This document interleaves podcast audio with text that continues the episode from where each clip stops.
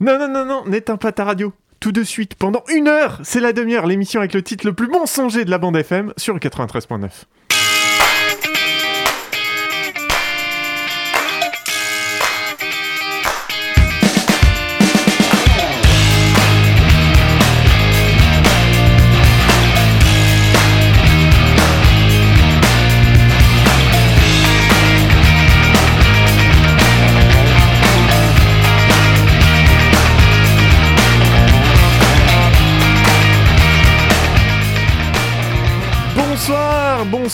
auditeurice et bienvenue dans la demi-heure, je suis Pitoum et en bonne compagnie puisque c'est le retour du fils prodigue, ou plutôt du père prodigue, n'est-ce pas si on veut, hein, pour être précis. Bonsoir Jérémy. Bonsoir Pitoum. Comment vas-tu ce Covid? C'était bien? Euh, mon cluster euh, familial va bien. Ouais, euh, sur 5 étoiles, tu notes comment du coup le Covid? 6. Oh là là, quel, quel succès. De quoi tu vas nous causer ce soir? Euh, je vais parler de vote et pourquoi ça pourrait être intelligent de pas voter. Eh bien, ça sera en seconde partie d'émission. La primaire populaire approuve. Euh, on, on salue Maxime qui est là et qui, nous, qui est à la réalisation et, euh, et qui va bien, qui est très heureux d'être avec nous ce soir. Évidemment, bonsoir. Merci. Après tes babillages, Jérémy, réjouissants, nous recevrons en direct et par téléphone Jean-Yves Dormag... Dormagin. Dormagin. J'ai entendu trois prononciations différentes, je crois, dans ces interviews, donc je ne savais pas comment le dire. C'est très bien que tu saches. Professeur de sciences politiques à l'Université de Montpellier et fondateur de l'Institut de sondage Cluster 17 17 Comment on dit 17. Allez, c'est français quand même. Nouvel arrivant dans le paysage déjà bien chargé hein, des études d'opinion et dont les méthodes et résultats diffèrent de ses concurrents. Il nous expliquera tout ça et on parlera aussi avec lui du rôle des sondages dans une démocratie. Mais avant toute chose et sans plus attendre, on passe à la revue de presse. Qu'est-ce qui se passe donc dans notre beau monde?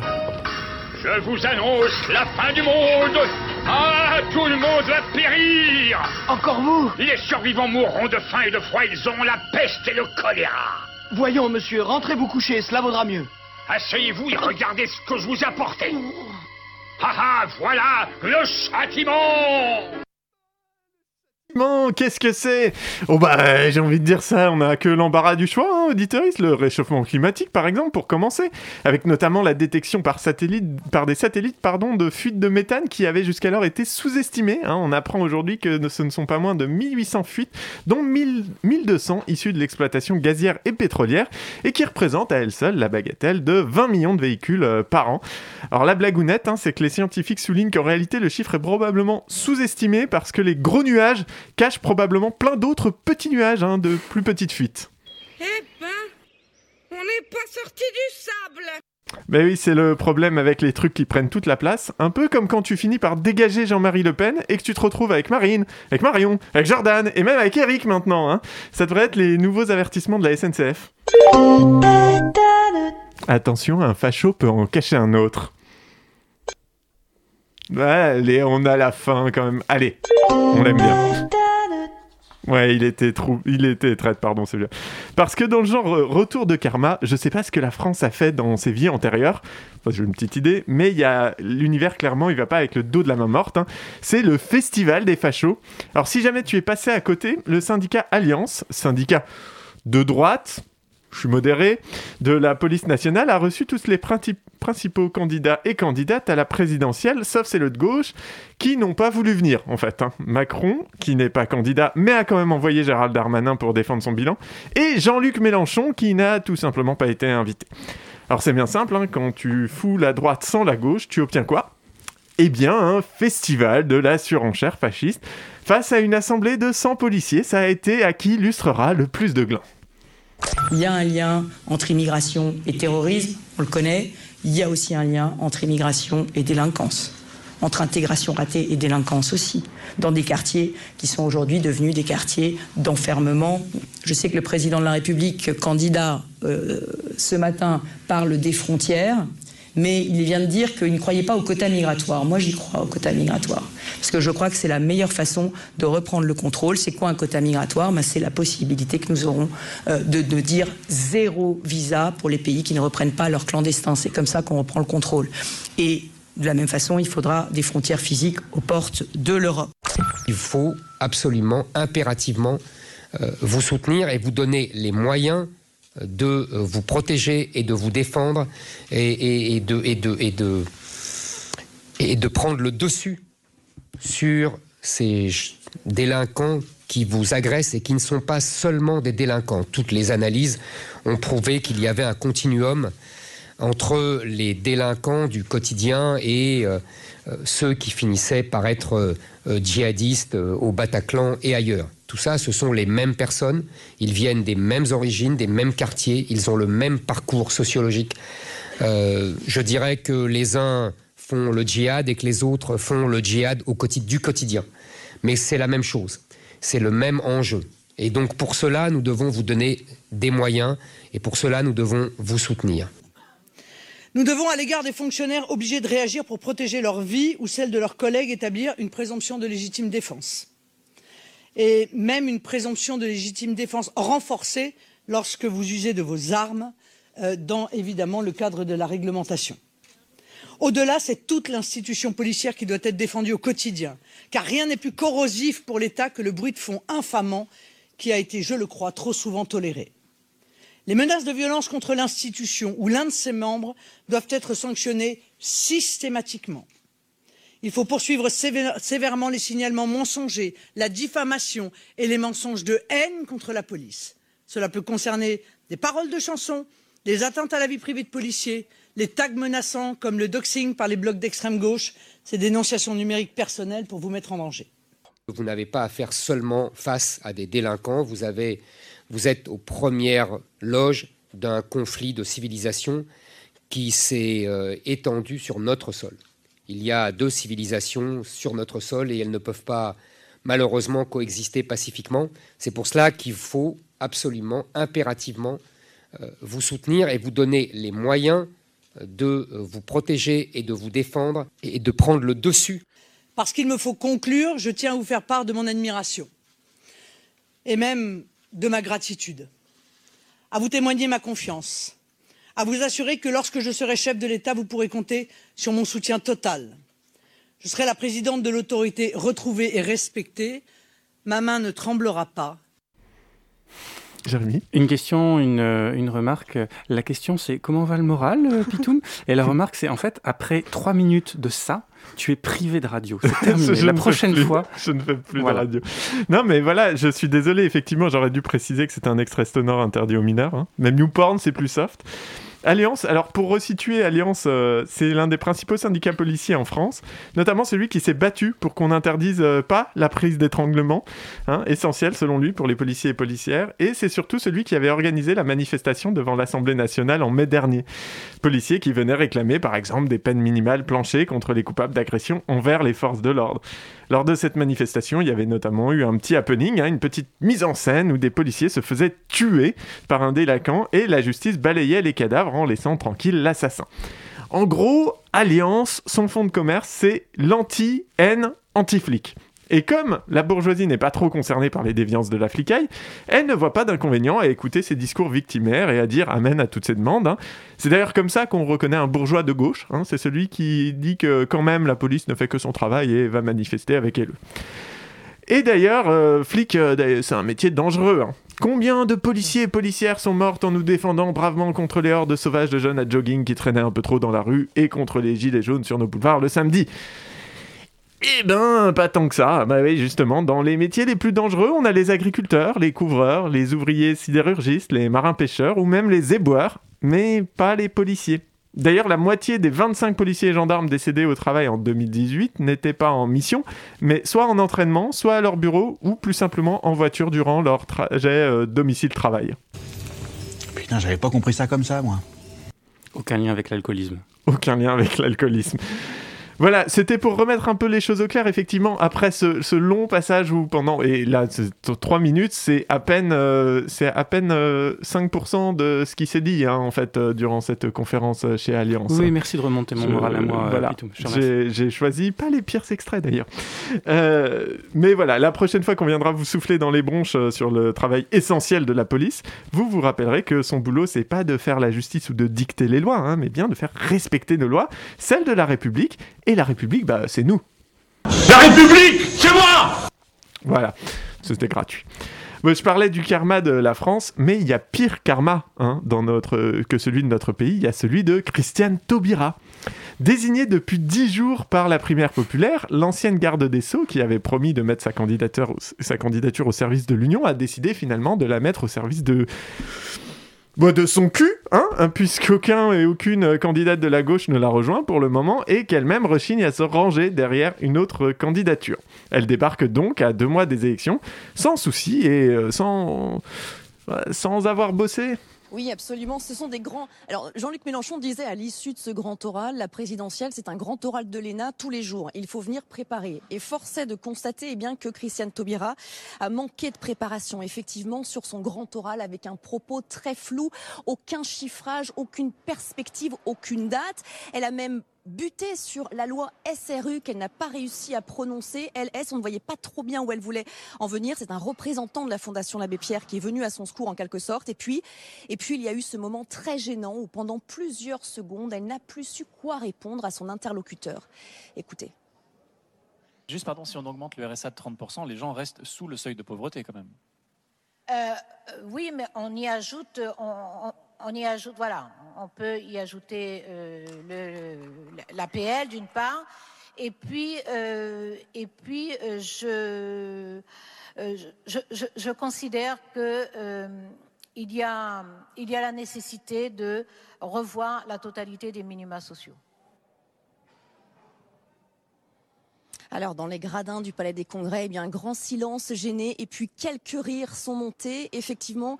Et nous, les journalistes, eh bien, il y a un mot qui nous est venu en tête quand même. C'était un naufrage, cette prestation de Christiane Taubira. D'ailleurs, à l'issue des prestations, eh bien, les internautes devaient résumer avec des mots la prestation des candidats qu'ils venaient entendre. Et sans appel, eh ça a été brouillon, hors sujet, langue de bois, décevant pour la candidate Christiane Taubira. Oui, alors je sais ce que tu te dis, euh, Jérémy, c'est facile. Hein en plus, là, je fais même pas l'effort de commenter moi-même. Je reprends tel quel le compte-rendu de la journaliste de BFM. C'est vraiment... Non, mais c'est vraiment petit, je reconnais. Mais, mais, d'un autre côté, je passe pas l'extrait où les internautes qualifient la prestation de Jean-Luc Mélenchon de brillante, concrète, humaniste, convaincante. Donc, quelque part, je respecte un peu la neutralité de cette émission. Tu, peux. Vous ne voyez pas non, j'ai décidé de te, laisser les 30 secondes de silence et de faire pour ton propre naufrage. C'est gentil. Non, non j'ai pas pris la peine de commenter parce qu'en fait, il y a un autre extrait radio de cette candidature trouvé dans une pochette surprise qui m'a interpellé la semaine dernière, c'est celle-ci.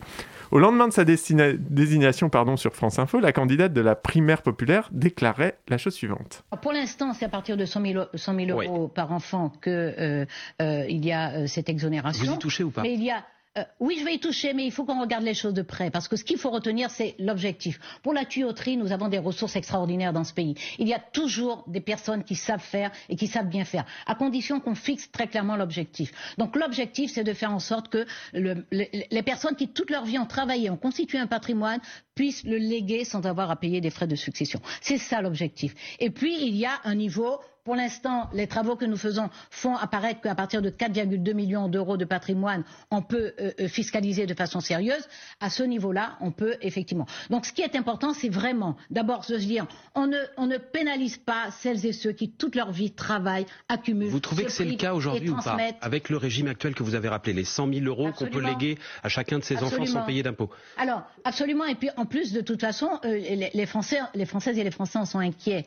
Et, ça a comme effet de euh, limiter leur euh, implication. Mais ça ne suffit pas. Ce qu'on constate surtout, c'est que la part de, l'héritage est devenue très importante de patrimoine. Donc il faut corriger les inégalités plus en amont que celles et ceux qui ont travaillé lèguent à leurs enfants, mais plus en amont, on corrige les distorsions de chance. Et c'est un de mes projets. Alors, en gros, si j'ai bien compris, et c'est pas sûr, elle veut corriger les inégalités liées à l'héritage en détaxant les successions jusqu'à 4,2 millions d'euros.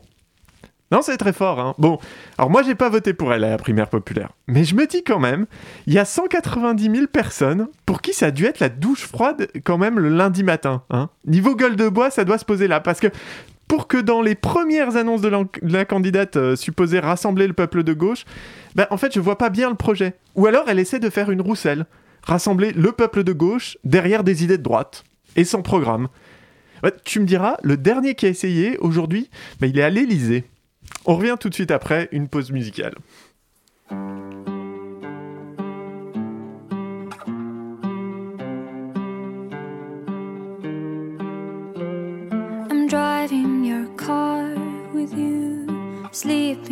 Seat next to me like a baby.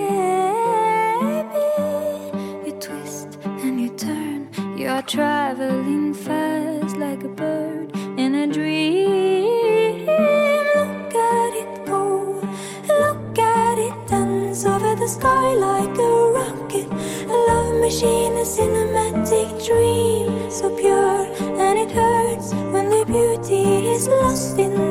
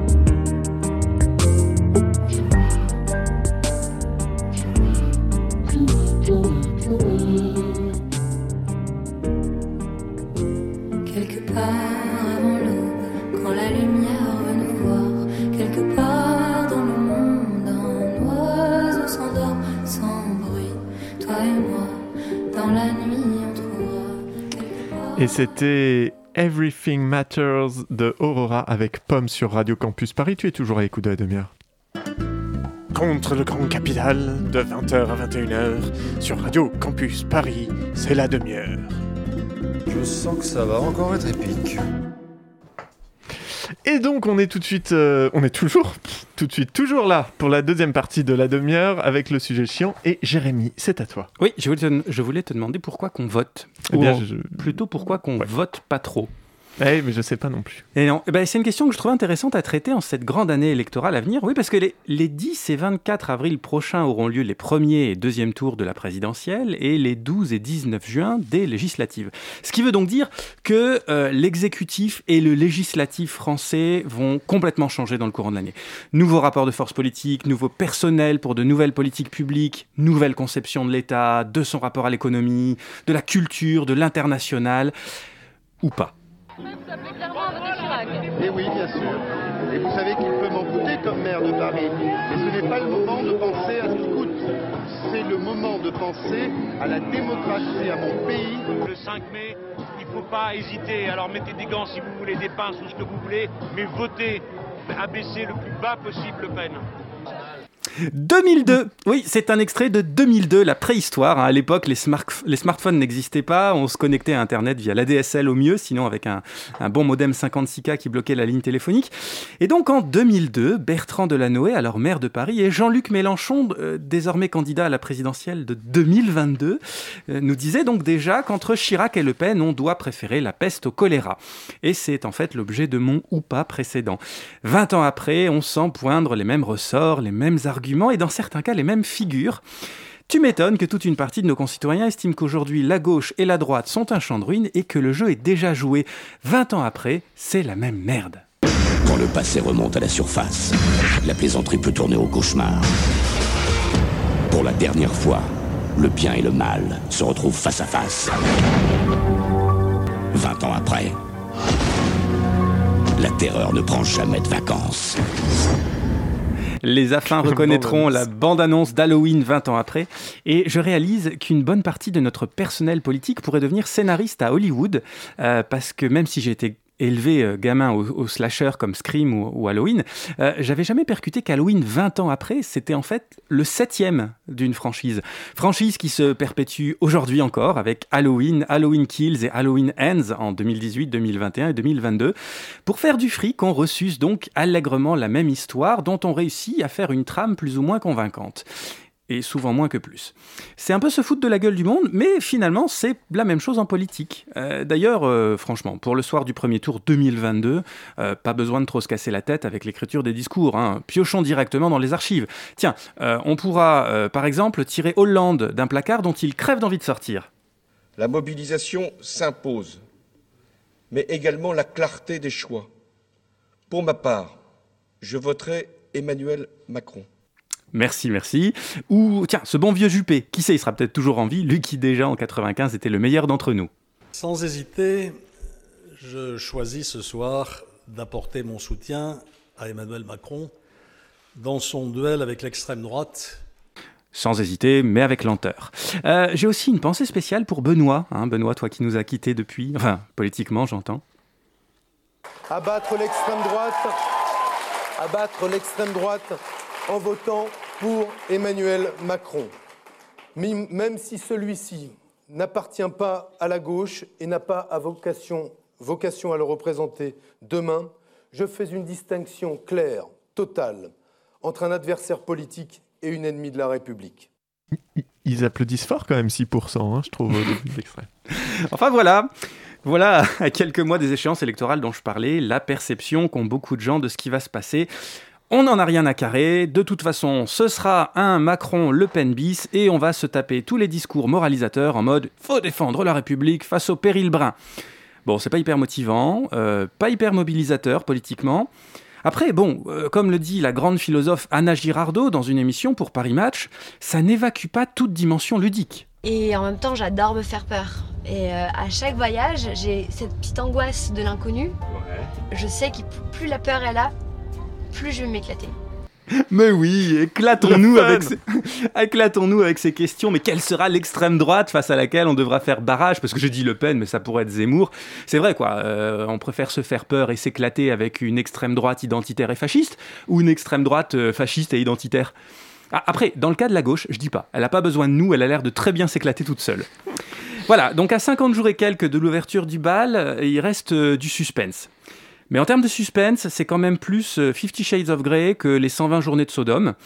Euh, pas sûr d'ailleurs que ça fasse encore beaucoup bander le, le- le ménager de moins, 50, de moins de 50 ans, Pitoum? Non, pas, top.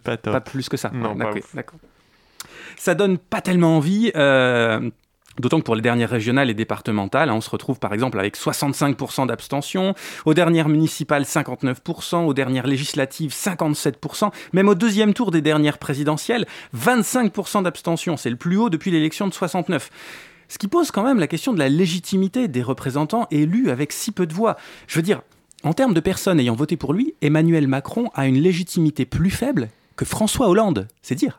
Et avec plus de 33% des inscrits, des abstentionnistes et des votes blancs et les votes nuls, eux, eux- à eux tous, ils font 10 points de mieux que Marine Le Pen. Alors, point d'attention que je tiens à préciser tout de suite, cher toi qui nous écoutes. Je ne cherche pas à minimiser le vote pour l'extrême droite. Personne ne dit qu'avoir l'extrême droite au deuxième tour de la présidentielle, c'est pas grave. Au contraire, la potentialité de filer les clés de la sixième puissance économique mondiale, puissance nucléaire de surcroît, à des obsédés identitaires est très clairement et indiscutablement flippante. L'idée de voir Le Pen ou Zemmour franchir le seuil de l'Élysée a de quoi donner des palpitations à n'importe qui d'un peu correctement constitué. Mais, et c'est bien ça le problème, mais le choix n'est pas vraiment donné. Décalons un peu le sujet, veux-tu, cher toi qui nous écoutes? Est-ce que tu te souviens de ce que c'est qu'une fonction affine? Pitoum, Maxime? Euh, c'est une euh, fonction linéaire, mais décalée. C'est un truc avec une barre. C'est des chiffres avec une barre sous une barre et ça fait une courbe. Effectivement, le niveau. On rappelle que les maths ne sont plus maths. en tronc commun euh, au lycée. C'est ça. Et qu'on est jeune. Une fonction affine, on le voit ici, a une forme particulière. C'est une fonction bien particulière qui s'écrit sous la forme f de x égale AX plus B. Alors c'est exactement ce que j'ai dit. Voilà. Donc ça, ça remue un peu des souvenirs normalement. hein. f de x égale à x plus b ou y égale à x plus b. Enfin, si je vais plus loin dans les souvenirs, une des implications de cette fonction, c'est que y dépend de x ou que x explique y. Bon, une fonction basique vue en troisième. Bah, en matière d'élection, on dit souvent que l'abstention est une cause des résultats des élections. Si les électeurs s'abstiennent de voter, l'abstention c'est notre variable x, c'est normal qu'on se retrouve avec des Macron-Le Pen au deuxième tour, c'est notre variable y. Raison pour laquelle on a toute cette mythologie du vote. Non mais des gens sont morts pour que toi, dans ton petit confort tout douillet, tu puisses voter, et toi tu méprises leur mémoire, méchant délinquant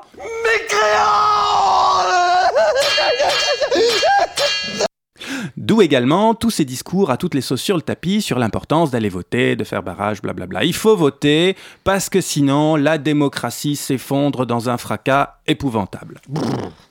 Merci pour le bruitage. Alors déjà, revenons- revenons sur le terme. Est-ce que c'est bien la démocratie qui s'effondre? Bah, Pas tout à fait. C'est la démocratie telle qu'on la pratique aujourd'hui en France, c'est-à-dire la démocratie représentative, sauce 5ème République et tout le système politique qui va avec. Et c'est déjà tellement pas pareil que si on regarde les résultats du baromètre de la confiance politique mené par le CEVIPOF depuis 10 ans, enquête dont Pitou m'a déjà parlé dans une émission précédente, on voit que la majorité des Français se méfient des hommes et des femmes politiques, des partis, des syndicats, des médias, bon, appelons ça rapidement le système politique, même si le mot est à prendre avec précaution, mais cette même majorité de Français trouve que la démocratie est un bon système. Étonnant, non? Alors en ce qui concerne la fonction affine dont je te parlais, il est à peu près clair qu'il faut en renverser les termes. C'est pas l'abstention qui explique les élections, mais les élections qui expliquent l'abstention. Alors, en vrai, c'est sans doute un peu plus compliqué avec un jeu d'influence réciproque des deux variables, mais n'empêche, on sous-estime ce que le système poli- politique pourri et l'idée du déjà joué d'avance fait à l'élection. Et ce renversement permet un petit saut discursif intéressant de mon point de vue. Exit la mythologie du devoir voter au nom des morts du passé et de la normativité citoyenne du présent, et voter redevient un droit. En l'occurrence, quel devoir j'ai envers un système politique qui reflète si peu mes idées Et désolé, hein, mes idées ont rien d'exceptionnel. Être pour une égalité un peu plus stricte, pour une justice sociale et économique plus forte, pour limiter l'autonomie des pouvoirs autres que les pouvoirs démocratiquement élus, genre les grands patrons sur les groupes de presse, de la finance sur l'économie, etc. C'est pas franchement révolutionnaire. Et connaissant bien les études d'opinion, les idées d'égalité et de justice, comme je viens de l'évoquer, sont partagées par une large majorité de mes concitoyens. Du coup, pardon, mais si ce système politique ne me donne que du Zemmour et du grand remplacement, et surtout l'idée que, c'est la- que la seule solution, c'est de voter contre mes idées parce qu'il pourrait y avoir pire, alors merde. Oui, mais alors du coup, on va te reprocher de te priver toi-même de l'élection et de laisser les euh, RN prospérer. Ouais, merci Pitoum, c'est exactement celle que j'attendais. Hein, Edouard Donc il ne faut, pas- faut pas négliger ce qui est en train de se passer dans la, dans la société française, dans la société politique française, avec un, un Front National qui, qui travaille, qui, euh, qui gagne des parts de marché, si vous me passez cette expression un peu commerciale. Euh, il, faut, euh, il faut en être conscient, oui. Mais vous ne pouvez pas non plus empêcher les responsables politiques de dire ce à quoi ils croient. Moi, je crois qu'il faut faire barrage au Front National, parce que le Front National est un parti, je ne parle pas des électeurs du Front National, je parle du parti, est un parti dangereux pour la France. Ben voilà, je le dis, j'assume. Il assume. Et Edouard reprend les arguments classiques. On parle pas des électeurs de Marine, on parle bien de son parti. Son parti est un danger. Si on fait rien, si on vote pas, on laisse gagner les méchants, tout ça, tout ça. Là où c'est bâtard, c'est que euh, oui, euh, le risque de voir gagner l'extrême droite n'est pas complètement négligeable et ça serait quand même une certaine idée de l'enfer. Mais euh, je crois là aussi que ça mérite un vrai débat. Déjà, l'équation abstention élevée égale montée ex- l'extrême droite est fausse. hein. il suffit de regarder les résultats des dernières régionales de 2021 qui ont été une branlée hein, pour, euh, pour LREM comme pour le RN, Euh, même si bien sûr c'est jamais de leur faute.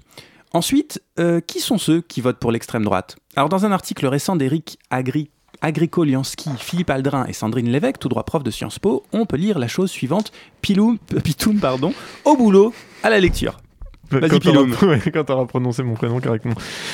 Le vote pour Marine Le Pen en 2017 est loin d'exprimer une seule voix, à défaut de signifier un soutien indéfectible à l'héritière du Front National ou, ou l'irrésistible extrême droitisation des électeurs français.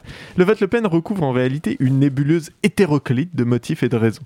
Dans les entretiens réalisés, ce vote exprime l'acte protestataire et antisystème de classes populaires se sentant abandonnées par l'État, mais aussi la méfiance à l'égard d'un Macron vu comme l'incarnation d'une élite économique et culturelle parisienne et comme méprisant à l'égard des petites classes moyennes de province. Pour d'autres, enfin, il est la manifestation d'un sentiment ouvertement islamophobe qui émane autant des catégories intermédiaires se sentant menacées par des classes populaires racisées que d'une bourgeoisie réactionnaire et de longue date xénophobe. Merci mon brave Piloum. Voilà, mais ce que, cet extrait, ce que cet extrait souligne en creux, c'est que le vote pour le RN, alors peut être celui traditionnel des gros cons fascistes, hein, euh, qui sont d'ailleurs aussi souvent issus Bourgeois. de la bourgeoisie réac, voilà. Mais ça peut tout aussi bien traduire le ras-le-bol dont je parlais juste au-dessus. D'ailleurs, tiens, j'ai un son euh, spécialement pour toi, euh, Maxime, de Camelot adapté. Ça suffit Ça suffit Ça suffit Voilà. Donc là où il faut être un petit peu stratège, c'est qu'on on sait que les jeunes votent moins, les moins diplômés, les moins dotés en capitaux économiques votent moins aussi. Pour le dire autrement et sans doute un petit peu trop vite, les vieux riches diplômés votent davantage. Et ce sont donc eux qui captent les résultats de l'élection. Or, pour qui votent ces gens? Pour la droite de Pécresse ou la République en marche de Macron en majorité? Enfin, la droite, quoi. Donc, s'il est vrai que les électeurs de l'extrême droite, par contre, sont souvent bien et mieux, mo- mieux, mieux mobilisés, ils n'ont pas de réservoir de vote. Et dans tout ça, eh ben, la gauche se fait niquer. Quand elle ne trahit pas ses idéaux, hein, parce que mon ennemi c'est la finance, on s'en souvient, elle peine parce qu'il faut qu'elle mobilise les couches de la population qui sont les moins enclines à aller voter. Alors à ça, il y a deux solutions, cher toi qui nous écoutes. Si tu partages mon diagnostic, il reste la solution 1, militer et mobiliser encore, encore et encore. Coucou Pitoum. Ou la solution 2, je tracte. Ne plus voter. Du tout. Parce que tu risques en fait de te dégoûter de ce qui devrait être une belle chose, la politique, et parce que les dynamiques du système sont contre toi. Alors tu vas me dire, mais on peut pas faire ça, euh, c'est scandaleux. Ah bon? Bah, j'ai filé la métaphore du jeu dans ce sujet chiant. Allons jusqu'au bout. Est-ce que tu te verrais jouer au Monopoly avec des règles du jeu truquées? Avec des adversaires qui commencent avec la banque de leur côté, la rue de la paix et les quatre gares déjà en leur possession? Pas sûr. Alors Pitoum, je vais faire une, une conf- une confession. Tu avais raison. Le problème, c'est peut-être la manière dont la Ve République conçoit la politique. Mais j'ai toujours raison. D'ailleurs, on va méditer sur cette dernière affirmation euh, pendant une petite pause musicale et on revient tout de suite après pour l'entretien avec le Jean-Yves Dormagin. Jean-Yves Dormagin pour le cluster 17.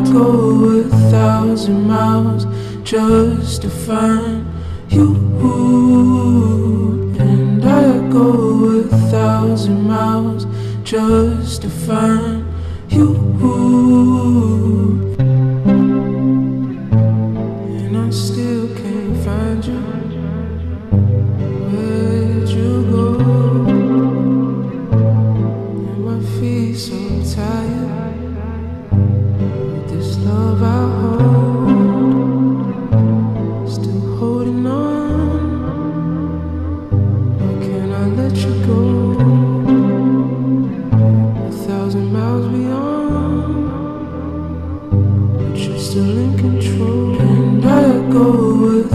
thousand miles just to find you. And I go a thousand miles just to find you. One day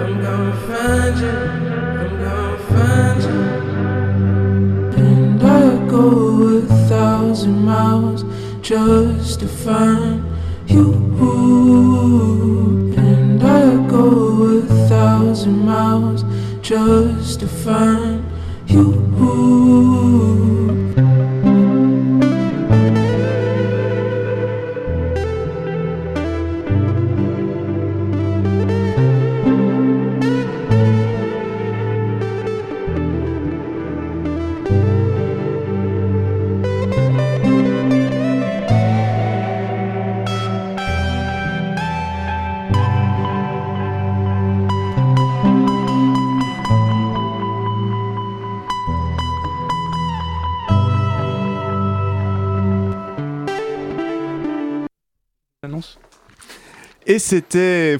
J'arrive pas à lire. And I got. uh, non. And I go a thousand miles. de Montelfish. Bravo. Mais qu'est-ce que c'est? Mais je- Qui fout des trucs comme ça dans la fraîche list? C'est toujours la demi-heure sur Radio Campus Paris pour la troisième partie de l'émission.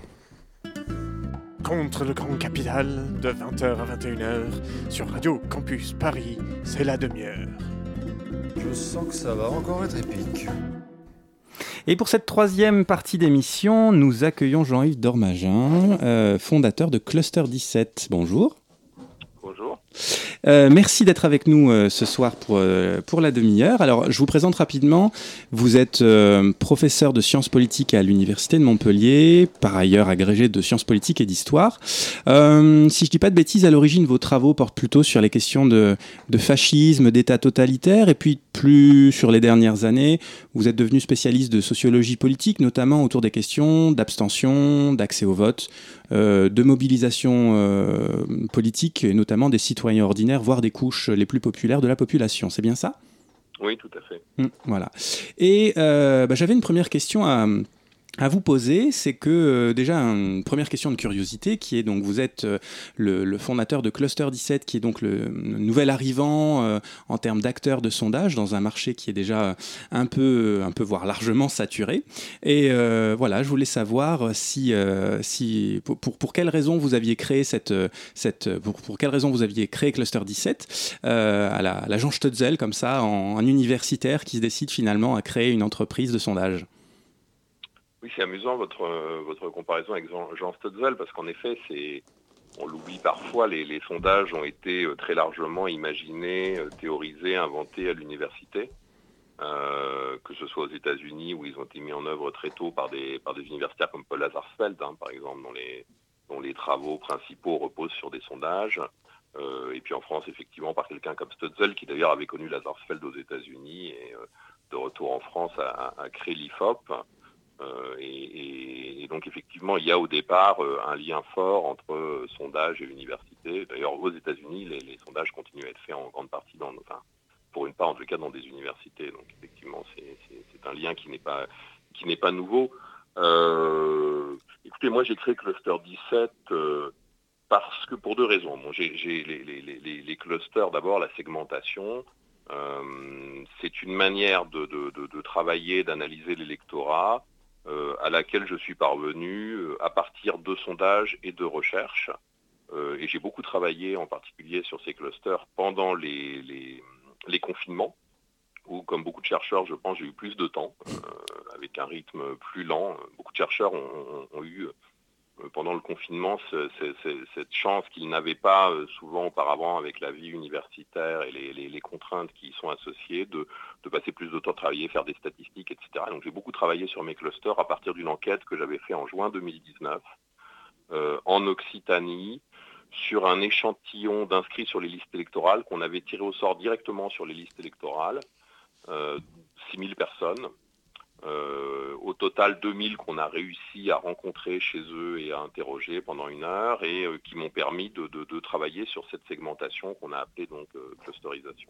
Alors peut-être pour, replacer quand même, est-ce qu'on est peut dire que, parce que nos auditeurs ne sont pas nécessairement spécialistes de, de, des éléments de sondage, on va peut-être rappeler que un sondage, enfin, les sondages de la manière dont ils fonctionnent en France plus, plus classiquement ce sont des sondages, ce qu'on appelle donc, par, par, par, échantillon donc on, et par quota, où on cherche à reproduire en miniature la société française selon des variables, par exemple le fait d'être un homme, une femme, d'être ouvrier ou cadre supérieur, etc. Alors qu'est-ce que de ce point de vue-là, la clusterisation dont vous parlez apporte en, en, plus ou à côté? Je ne sais pas comment il faut le dire justement. Oui, alors ni en plus ni à côté, parce qu'en fait, euh, la clusterisation n'a aucune part dans, l'échantillonnage. Hein. La clusterisation, euh, nous la réalisons à partir d'un test euh, qui porte sur 30 mesures clivantes.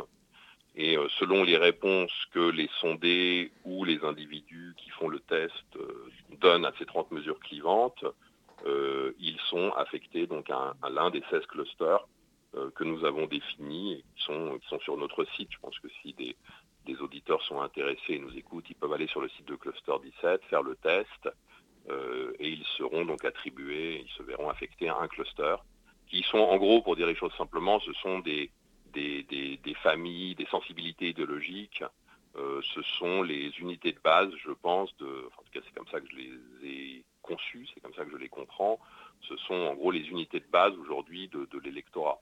En gros, il y a 16 grandes sensibilités, me semble-t-il, aujourd'hui dans la société française.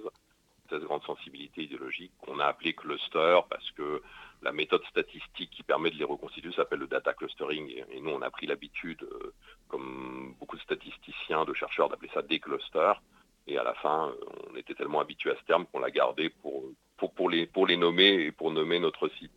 Mais l'idée, c'est qu'on a donc 16, 16, 16 grandes familles, si vous voulez, 16 grandes sensibilités mmh. Et, du coup, euh, ce qu'on peut constater, et ce qui est souligné euh, dans, dans, la plupart des, euh, des, médias qui reprennent euh, vos, euh, vos résultats actuellement, c'est un delta assez important avec la majorité des autres sondages, notamment sur quelques candidats, mais globalement des, résultats qui diffèrent assez de, de manière significative, en tout cas des, autres instituts de sondage. Et comment on peut essayer, comment vous vous expliquez cette différence? Est-ce que c'est parce que dans les clusters représentent, bah, j'imagine vous pensez mieux, mais comment on peut expliquer aux auditeurs, auditrices euh, cette différence-là? Bah, Alors, peut-être pour dire vraiment les choses très clairement, parce que je ne suis pas sûr d'avoir été suffisamment clair, les clusters n'interviennent absolument pas dans l'échantillonnage. Dans l'échantillonnage, c'est après, c'est dans l'interprétation, c'est ça? Non, c'est juste que nous posons les 30 questions qui permettent la clusterisation à chaque fois que nous faisons des sondages, et c'est dans un deuxième temps, à partir des réponses que les sondés nous ont apportées, que nous reconstituons des clusters. Mais euh, la clusterisation n'intervient aucunement à aucun moment dans, la production de nos sondages. Euh, donc, euh, donc il n'y a aucun lien, si vous voulez, entre les résultats, les intentions de vote que vous évoquez et les clusters. Ce sont deux choses qui n'ont absolument aucun lien. D'accord, mais quand vous dites qu'on a des, un delta assez important, je, moi je ne trouve pas, mais je ne sais pas euh, sur quel candidat, par exemple, vous trouvez que le delta est important. Celui qui est le plus souligné, effectivement, c'est Jean-Luc Mélenchon, notamment. Euh, où euh, les, quand les instituts de sondage le plaçaient à 9, à peine 10%, euh, enfin l'IFOP notamment, je vais, même ou des choses comme ça, vous, vous étiez déjà sur, sur un, résultat à 13, à 13%. Alors il y avait des, des explications de la part de la France Insoumise qui étaient autour notamment de la prise en compte ou pas des abstentionnistes, et avec des taux d'abstention très élevés, mais justement, c'était c'était quand même, c'était parmi les candidats qui étaient euh, le plus euh, le plus significatif, je pense, dans, dans l'écart. Euh, et du coup, voilà, je me demandais dans quelle mesure la clusterisation avait un, lien ou pas avec ça. On a bien compris que, que a priori, non. Jérémy, tu... Non, non, absolument aucun lien avec ça. Non, non. D'accord. effectivement, Jean-Luc Mélenchon, nous l'enregistrons entre 12 et 13, hein, selon les, selon les vagues. Hein, les, vos auditeurs peuvent aller sur notre site, ils verront, puisqu'on publie évidemment, euh, toutes nos vagues sont en ligne, euh, et, l'évolution d'une vague à l'autre. Donc ils verront qu'effectivement, on a Jean-Luc Mélenchon entre 12 et 13% depuis plusieurs semaines, très stable d'ailleurs, euh, sans réelle dynamique, ni dans un sens ni dans l'autre. moi, je constate que Harris Interactive le mesure autour de 11%, l'a même eu à 12% à un moment, donc c'est vraiment très très proche. et qu'effectivement, c'est plutôt les autres instituts qui ont tendance à se rapprocher de nous que l'inverse, c'est-à-dire qu'il est en hausse dans à peu près euh, toutes les études. Euh, et aujourd'hui, la plupart des instituts l'ont autour de 10%, donc le delta n'est pas, est pas si non, il, a tendance effectivement à se, à se réduire, et, mais c'est vrai qu'au moment où vous avez publié le, premier, il, était important, et on constate effectivement plutôt un rapprochement euh, de votre estimation, qui était, bah, qui du coup pouvez interroger, en tout cas sur la, précision justement, euh, peut-être ou voilà. Mais alors du coup, pour oui, euh, mais c'est d'ailleurs pas vrai que Jean-Luc Mélenchon. C'est-à-dire que si vous regardez les, sondages qu'on publie depuis donc maintenant depuis quelques semaines, hein, c'est très récent. Il faut, savoir que Cluster 17 le site est actif depuis le mois de novembre hmm. et on publie des sondages principalement depuis le mois de décembre. Hein. donc on parle d'une activité qui a un peu plus de deux mois. mais là aussi, vos auditeurs peuvent aller regarder. Ils verront que en général, on a les tendances euh, un peu avant les autres. Euh, toujours les mêmes, hein. on n'a aucune tendance qui diffère par rapport aux autres instituts, mais c'est vrai qu'on les a eus en général toujours un peu avant les autres. On a eu par exemple Éric Zemmour euh, plus vite, plus haut que les autres instituts. bon, la, progression de Valérie Pécresse au lendemain de la, de la primaire des Républicains, on l'a eu très forte nous aussi, à peu près comme les autres, mais la tendance à la stabilisation et à la baisse euh, que certains commencent à enregistrer, nous aussi, là aussi on l'a enregistré un peu plus tôt que les autres. Oui, je pense que notre échantillon est un peu plus réactif et qu'il anticipe un peu mieux les tendances. Et au-delà de la course des, petits chevaux euh, qu'on peut, qu'on peut connaître notamment en période préélectorale et en particulier pré-présidentielle, euh, j'aime bien, euh, bon, je, comprends très bien la notion de cluster qui est du coup, si, si, je me permets une reformulation, qui ressemble à une forme de brique élémentaire de rapport à la politique. on pourrait croire que la brique de base, c'est quand même le rapport gauche-droite. Et du coup, qu'est-ce que cette approche en termes de cluster apporte? Est-ce que c'est une manière de dire, comme peuvent le faire un certain nombre de, de, responsables politiques aujourd'hui, de dire euh, la droite et la gauche, ça n'a plus de sens. Euh, et effectivement, vous êtes un peu dans cette approche-là, ou c'est plutôt un, manière, une manière plus raffinée de voir des choses qui existaient par le passé, au sens où gauche-droite, c'est peut-être simplement un axe euh, un peu trop plat, il n'y a qu'un seul axe justement, alors que le cluster permet de voir plusieurs directions, plusieurs dimensions qu'on ne voit pas avec un simple rapport gauche-droite. Oui, je suis plutôt d'accord, euh, même assez d'accord avec la manière dont vous formulez la seconde proposition. C'est-à-dire que euh, euh, dire que gauche-droite, ça n'existe plus, c'est une simplification qui, ne correspond pas à la réalité. C'est-à-dire qu'il y a encore beaucoup d'électeurs, déjà pour lesquels ça signifie quelque chose. Donc à partir de ce moment-là, il y a une, réalité de, de, ces identités et même de ce clivage pour une partie de l'électorat. Donc dire qu'il n'existe plus c'est une simplification euh, abusive. Euh, et d'autre part, en effet, l'objectif de la clusterisation, c'est plutôt d'apporter plus de, plus de finesse dans mmh. l'analyse et plus de finesse dans la segmentation. Alors, gauche-droite aujourd'hui, hein, comme principe d'organisation de l'espace politique et de l'espace électoral, euh, non seulement c'est insuffisant, mais ça exclut de, de, cet espace et ça exclut des logiques de vote des pans entiers de l'électorat quand même. Hein. C'est-à-dire que par exemple, si on reprend euh, pour le coup notre clusterisation, si vous regardez le socle électoral de Marine Le Pen, les clusters qui lui sont aujourd'hui le plus favorables, hein, il y en a trois. Euh, ces trois clusters qui ont en commun d'être des clusters populaires, voire très populaires, euh, très peu diplômés, euh, qui sont très anti-système en termes d'opinion, qui sont euh, très pro-frontières, très anti-migrants, pour certains très à gauche sur le plan économique, pour justement reprendre une, logique gauche-droite, euh, ces groupes-là ne se reconnaissent plus dans le clivage gauche-droite. Mmh. Alors, ils ne se reconnaissent plus déjà quand on leur demande de se positionner eux-mêmes, hein. quand vous demandez aux, à ces électeurs de se positionner sur le clivage gauche-droite, mais que vous leur proposez aussi de choisir ni gauche ni droite, mais ils choisissent d'abord majoritairement ni gauche ni droite. Euh, et, leur, leur et quand vous les interrogez sur le clivage lui-même, ce qu'on a fait la semaine dernière, euh, en leur demandant si ce clivage est encore pertinent ou s'il était dépassé, ce sont des électeurs qui disent que ce clivage est dépassé, et, de manière écrasante. Mhm. Donc là, par exemple, on est sur un, un, électorat, plus exactement une coalition de clusters qui forme un électorat qui ne rentre plus dans une logique gauche-droite, et qui est quand même très important. Euh, de même, quand vous regardez aujourd'hui l'électorat d'Emmanuel Macron, sa coalition n'est pas compréhensible si vous raisonnez en termes de, clivage gauche-droite, mmh. puisque euh, dans cette coalition, vous avez des groupes qui sont des groupes plutôt euh, issus de la gauche, dont certains d'ailleurs se considèrent encore de gauche. Vous avez des groupes qui se positionnent au centre et dont le positionnement au centre est un positionnement assumé hors clivage gauche-droite, c'est-à-dire des groupes qui pensent que ce clivage est dépassé. Vous avez des, des groupes qui se considèrent plutôt de droite et qui sont plutôt orientés euh, à droite et qui votaient jusqu'à présent à droite. Donc vous avez une coalition euh, qui n'est pas explicable, euh, qui n'est pas compréhensible si votre grille de lecture, c'est le clivage gauche-droite.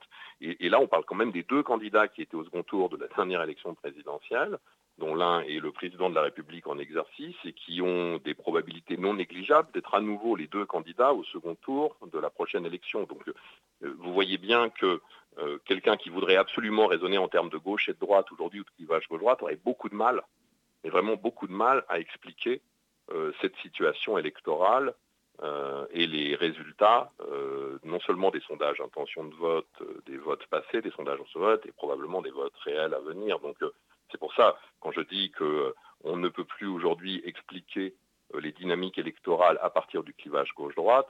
C'est pas pour dire que ce clivage n'a plus aucun sens, il fait encore sens pour pour certains segments de l'électorat, mais dans sa globalité, effectivement, il n'est plus explicatif. Hmm. Alors, ça fait une transition avec une question de, une autre question de curiosité que je voulais vous poser, qui est euh, euh, un, petit détour par votre bibliographie, qui est en 2007, vous avez euh, fait paraître avec Cécile Braconnier un ouvrage qui parle à l'ancien étudiant de sciences politiques que je suis, qui s'appelle La démocratie de l'abstention. Et dans cet ouvrage, notamment, vous insistiez sur le fait qu'il fallait éviter les biais de méthode de l'instrument traditionnellement hégémonique euh, de sociologie électorale qu'est le sondage. Et euh, vous développez d'ailleurs une méthodologie euh, qui était proche de l'ethnographie politique, avec des entretiens, des questionnaires, etc., une immersion sur un terrain de temps long, etc. Et donc j'ai une vraie question de curiosité qui est comment vous pouvez du coup aujourd'hui fonder un institut de sondage et considérer que c'est un outil qui est utile du coup pour la compréhension? et la, double détente de cette question, c'est est-ce que du coup les clusters permettent de raccrocher une partie de vos travaux, à savoir euh, d'avoir une meilleure visibilité sur les gens qui considèrent que le vote n'est pas la meilleure manière de faire du politique Non, alors j'ai euh, toujours considéré euh, que certaines questions étaient difficiles à appréhender par sondage. Et d'ailleurs, je faisais cours cet après-midi à mes étudiants et je prenais justement l'exemple de l'abstention en leur disant qu'on avait du mal avec des sondages à bien mesurer, bien comprendre l'abstention et surtout bien analyser, tout simplement parce que certains publics euh, les plus éloignés du vote, les plus éloignés de la participation, sont très difficiles à appréhender par ce type de méthode, tout le monde le sait. il y a des publics qui, qui, qui, sont difficilement accessibles par sondage, mais en même temps, euh, au début, je pense que c'est en 2010, j'ai constitué une petite association publique, ça s'appelait l'Institut Paul Lazarsfeld. Euh, pourquoi? Parce que j'ai euh, une très très grande admiration pour ce chercheur, qui pour moi est un des plus grands chercheurs en sciences politiques, en sciences sociales. Et donc je vous disais tout à l'heure que c'est pour aussi l'un des fondateurs de, la recherche par sondage. Presque tous les travaux de sciences sociales mmh. au XXe siècle dès lors qu'ils ont une dimension quantitative, s'appuient sur des sondages, à commencer par les travaux de Pierre Bourdieu lui-même. Hein, la distinction, c'est un travail euh, sur des sondages, euh, à partir de sondages. Euh, si aujourd'hui Émile Durkheim travaillait sur le suicide, il ferait des sondages. Dire, il y a une hostilité au sondage parfois dans, certains milieux académiques en particulier qui est très étrange parce que parce qu'elle est elle a une dimension euh, idéologique et qu'elle n'est absolument pas, euh, euh, à mon sens en tous les cas, nourrie par un esprit scientifique, un esprit de recherche. Mmh. avec Céline Braconnier dont vous parlez, on a publié des, quand même des, articles sur la malinscription qui me semblent relativement importants parce qu'ils ont permis de, de, mettre à jour un problème majeur du fonctionnement de notre démocratie. Vous vous doutez bien que ces articles, on les a fait à partir de sondages. Vous ne pouvez pas, à partir d'une étude de terrain, mesurer un phénomène social. Mmh. Comment vous faites? Donc la malinscription, par exemple, c'est un exemple très intéressant parce que c'est un exemple, c'est l'exemple d'un objet qu'on a découvert effectivement à partir d'une étude de terrain, mais qu'ensuite on a ressenti le besoin de mesurer à une autre échelle avec l'INSEE sur la base de sondages.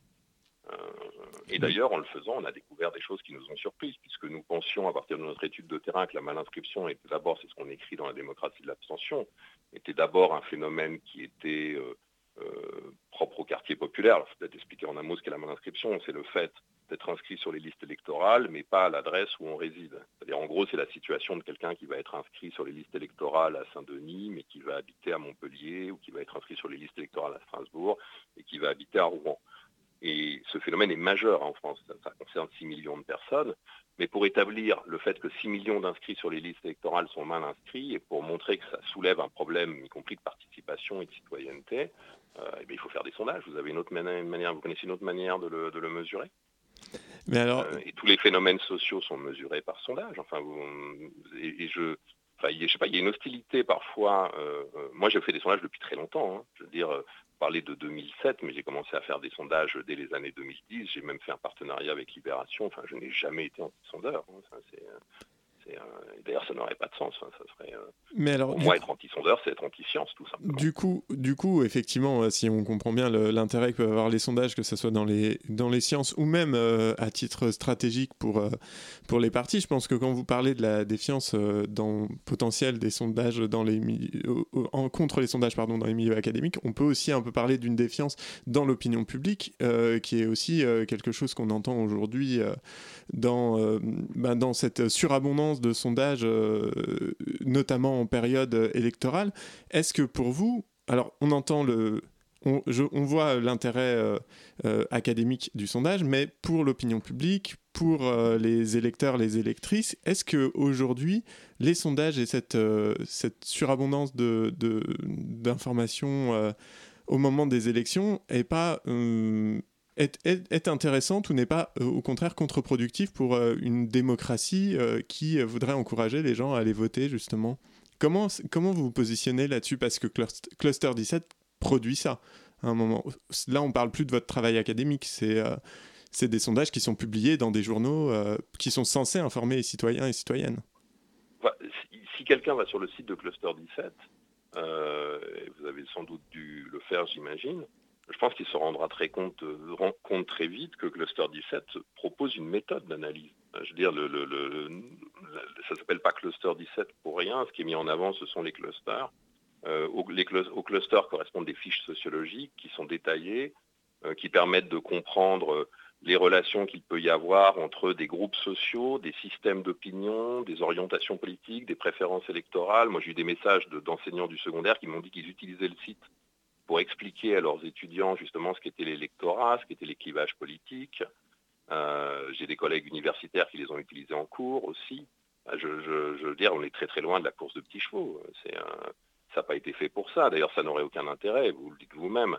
Il y a des centaines de, de, de, sondages intention de vote qui sont produits. Je pense que pour cette élection présidentielle, il y en aura combien? 700, 800, peut-être 1000 mmh.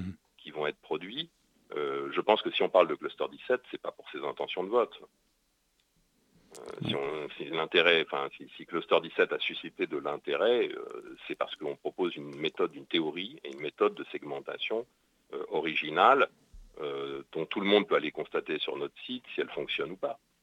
Alors du coup, justement, on va... et, et, d'ailleurs, et d'ailleurs, si vous regardez, on, nous avons des, il y a des relations entre les clusters et les votes qui sont supérieures, qui sont supérieures à la relation qu'on arrive à établir aujourd'hui entre le vote antérieur et le vote à venir. C'est-à-dire qu'on sait mieux avec certains clusters pour quel euh, candidat les électeurs penchent qu'en leur demandant pour qui ils ont voté il y a cinq ans.